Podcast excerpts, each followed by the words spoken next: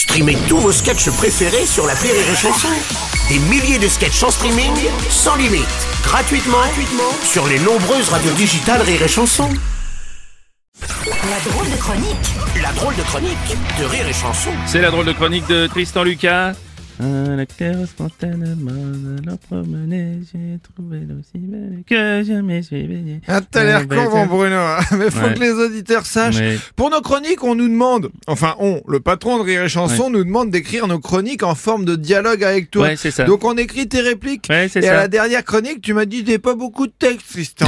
Bah, peut Aujourd'hui, fais-toi plaisir, c'est moi qui régale. Ouais, alors vas-y, je lis. Une souris verte qui courait dans l'herbe, je l'attrape par la queue, je la montre à ces messieurs. Ces messieurs me disent... Ah bah le monsieur, Bah, il oui. trouve que t'as assez Ah parlé, ouais, il va faire ouais. sa chronique. Ouais, c'est ça vaut mieux, ouais. Bon, euh, bonjour et merci de m'avoir écouté jusqu'au début.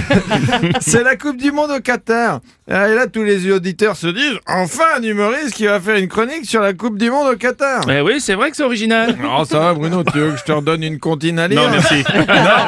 Alors tu me laisses faire ma chronique que la France entière attend. Bon, tu me laisses faire ma chronique. Oui.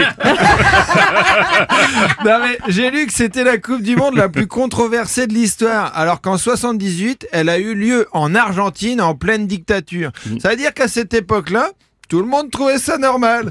tu m'étonnes que tous les vieux avec des lianes poivre et sel qui leur sortent des oreilles, ils disent c'était mieux avant. Il y avait une Coupe du Monde dans une dictature et eux, ils étaient là assis sur le canapé en peau de tigre du Bengale. Chérie, tu peux faire la vaisselle et le ménage pendant que je regardais le match et ce sera parfait si tu peux aussi me faire à manger et une pipe. Oh. Oh, Bibiche, on est vraiment complémentaires. Faudrait que ça change jamais. Tu étonnes qu'aujourd'hui il est nostalgique le boomer. Tu m'étonnes.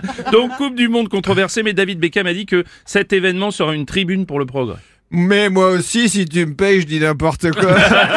Pour 160 euros brut, j'ai dit au patron de Rire et Chanson que j'adorais ses pantalons à poche.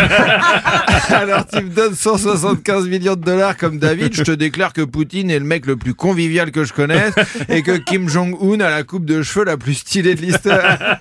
En plus, il a raison, le David. Après chaque Coupe du Monde, il y a du progrès. 2014, Coupe du Monde au Brésil. 2018 au Brésil, élection d'un facho au pouvoir.